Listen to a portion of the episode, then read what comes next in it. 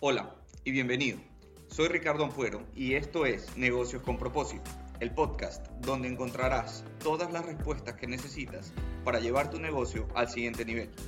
Creo que todos los días son buenos para vivir nuestro propósito y entregar nuestro mensaje a los demás y por eso documento mi viaje.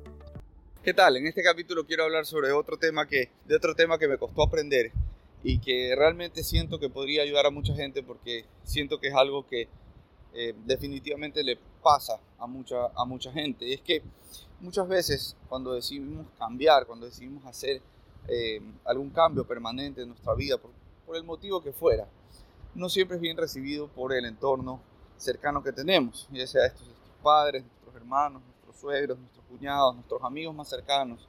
Muchas veces no entienden eh, qué es lo que está pasando dentro de nuestra vida en ese momento.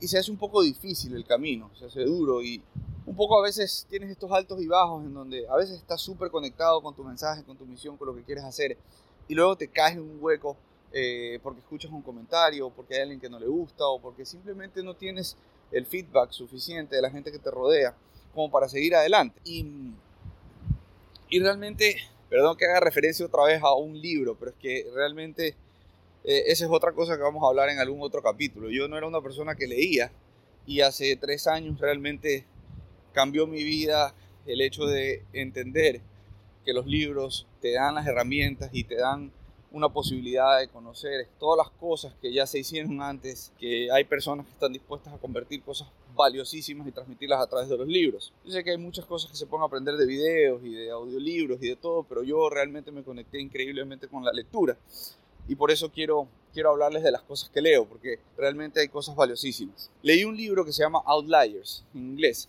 que en español se traduciría a fuera de serie. Y habla un poco de, algunas personas y de cómo ellos eh, estructuraron su, sus negocios o su imperio y de dónde viene que ellos puedan ser los mejores, los mejores en su área. Y, y esto un poco me sentí yo conectado con esto porque muchas veces cuando tú empiezas a cambiar la gente ve solamente la hora hora y media que está contigo, o solamente ve lo que posteas en redes sociales, lo que pones en Instagram o en Facebook.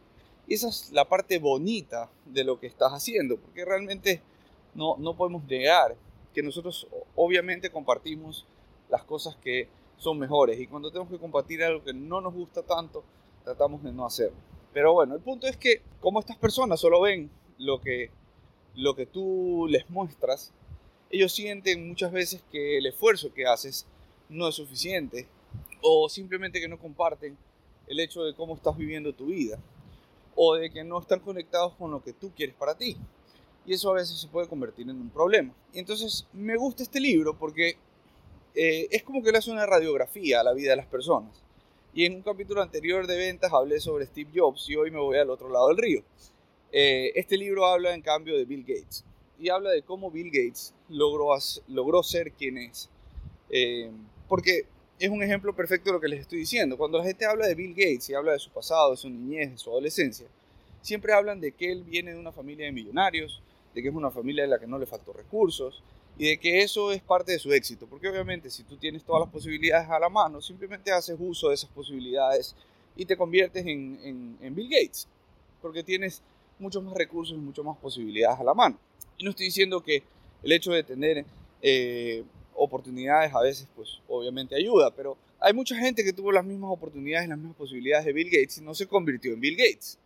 Y es eso específicamente lo que el libro trata de demostrar, y es que eh, Bill Gates, a pesar de haber tenido esas posibilidades, hizo un esfuerzo increíble por convertirse en Bill Gates. Eh, hace alusión un poco a, a todas las cosas extraordinarias que él estuvo eh, dispuesto a hacer para poder convertirse en un genio de la programación y poder haber fundado la empresa que compitió con Macintosh desde un inicio y codo a codo convertir el mundo de la tecnología a lo que conocemos ahora. Entonces habla, habla de las oportunidades que él tuvo cuando era adolescente, de cómo, de cómo dedicaba muchísimas horas de su vida y muchísimas horas de su tiempo libre a programar de cómo definitivamente al tener acceso a una computadora por el colegio o la universidad a la que fue, le daba acceso a tener una computadora cerca. Pero eso hizo que él pasara miles de horas frente a esa computadora tratando de programar, tratando de conocer cómo funcionan, tratando de entender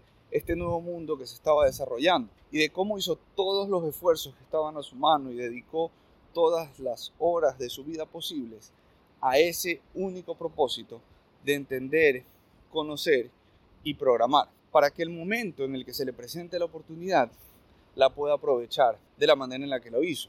Cuando la gente empezó a desarrollar este mundo de la computación, él ya tenía una ventaja competitiva porque él ya había tenido a su cargo miles de horas de programación, porque había pasado noches en vela programando, porque había pasado noches en vela entendiendo cómo funciona, aprovechando al máximo todas sus horas libres para programar. Entonces, eso hizo que en el momento en el que él tuviera la oportunidad, la aprovechara de manera de una manera en la que nadie más la podía aprovechar, porque él tenía ya el conocimiento necesario para poder avanzar mucho más allá de lo que cualquier otra persona en ese momento podría, por todo lo que hizo y por todo el esfuerzo, la dedicación que él ya había puesto con respecto a ese tema. Y empiezas a ver un poco distinto a Bill Gates, y empiezas a darte cuenta de que a pesar de que tuvo oportunidades que otras personas no tuvieron, supo con su trabajo, con su esfuerzo y con su dedicación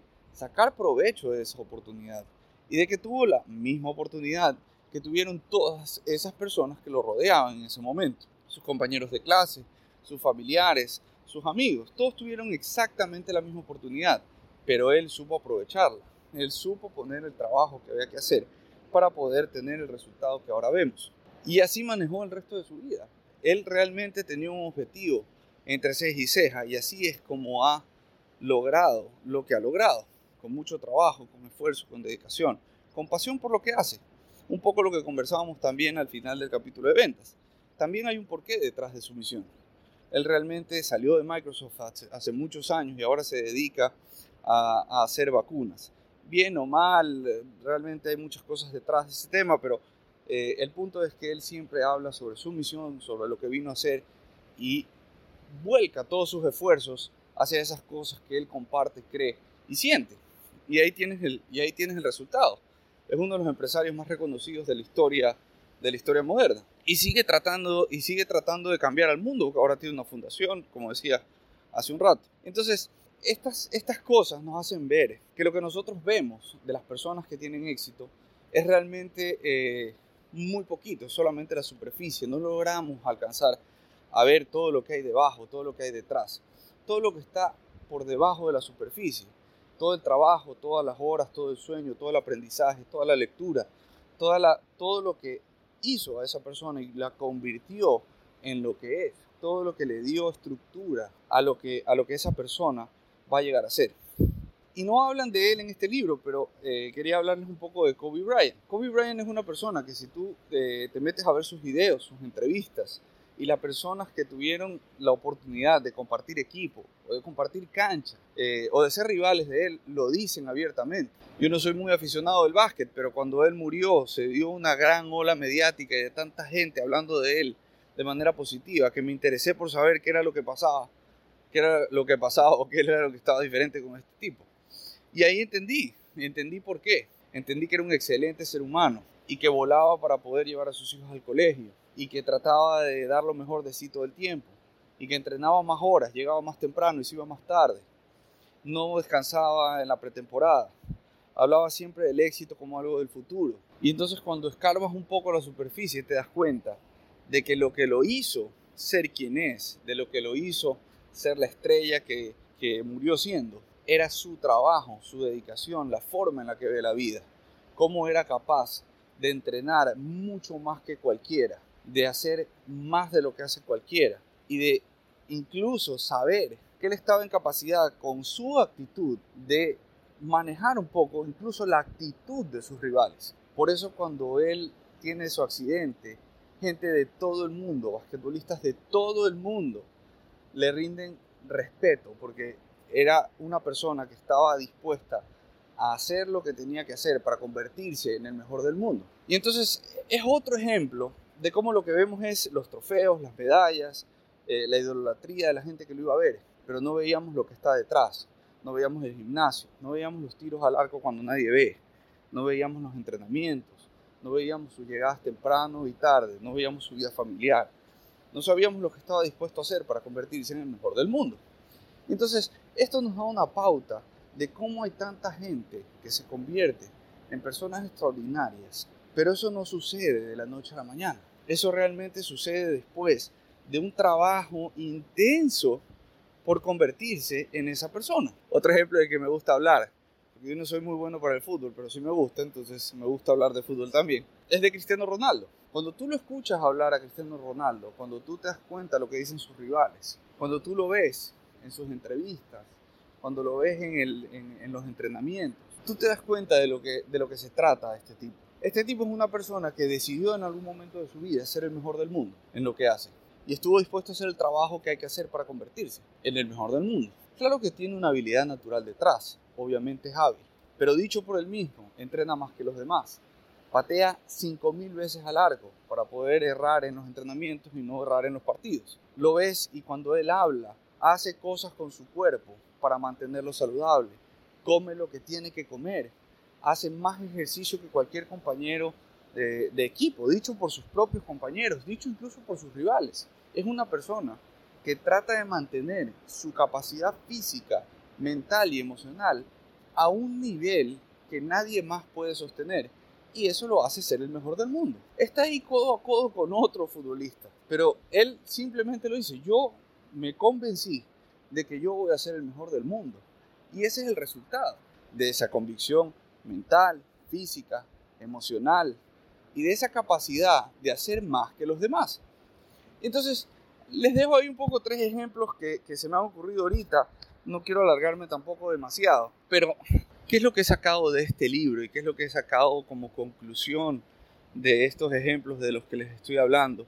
y qué es lo que trato de aplicar en mi vida, porque como les decía, lo que les estoy compartiendo es mi camino, y estoy haciendo camino al andar. Saco de este, saco de este libro que cualquier cosa que tú quieras hacer, cualquier cosa que tengas entre ceja y ceja desde hace mucho tiempo, cualquier cosa que tú sientas dentro puedes alcanzar, generalmente es porque puedes alcanzarlo. Si tú sientes dentro que tú puedes llegar a ser, me voy a inventar, el mejor guitarrista del Ecuador, el mejor músico, el mejor futbolista, el mejor lo que sea, generalmente es porque tienes lo que se necesita para poder alcanzarlo. Y estos ejemplos nos dan la pauta de que realmente es posible, con esfuerzo, con dedicación. Si estás dispuesto a hacer lo que otros no están dispuestos a hacer, si estás dispuesto a poner las horas de, entrenamiento, de lectura, de práctica que se necesita para poder alcanzar ese objetivo. Lo que les quiero decir es, tratemos de tener un poco más de, de detalle entre las cosas que vemos y las cosas que realmente pasa detrás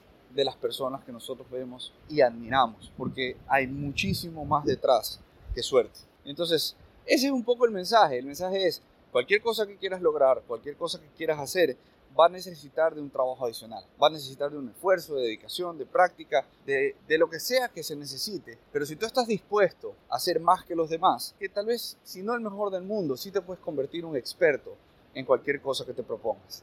Así que bueno, ese es el mensaje de este capítulo. Nos vemos en el próximo. Ahí nos vemos. Chao. Si te gustó este capítulo, no te lo quedes, compártelo y escríbeme un mensaje. Cuéntame qué te gustó o qué te gustaría escuchar. Nos vemos en el próximo capítulo.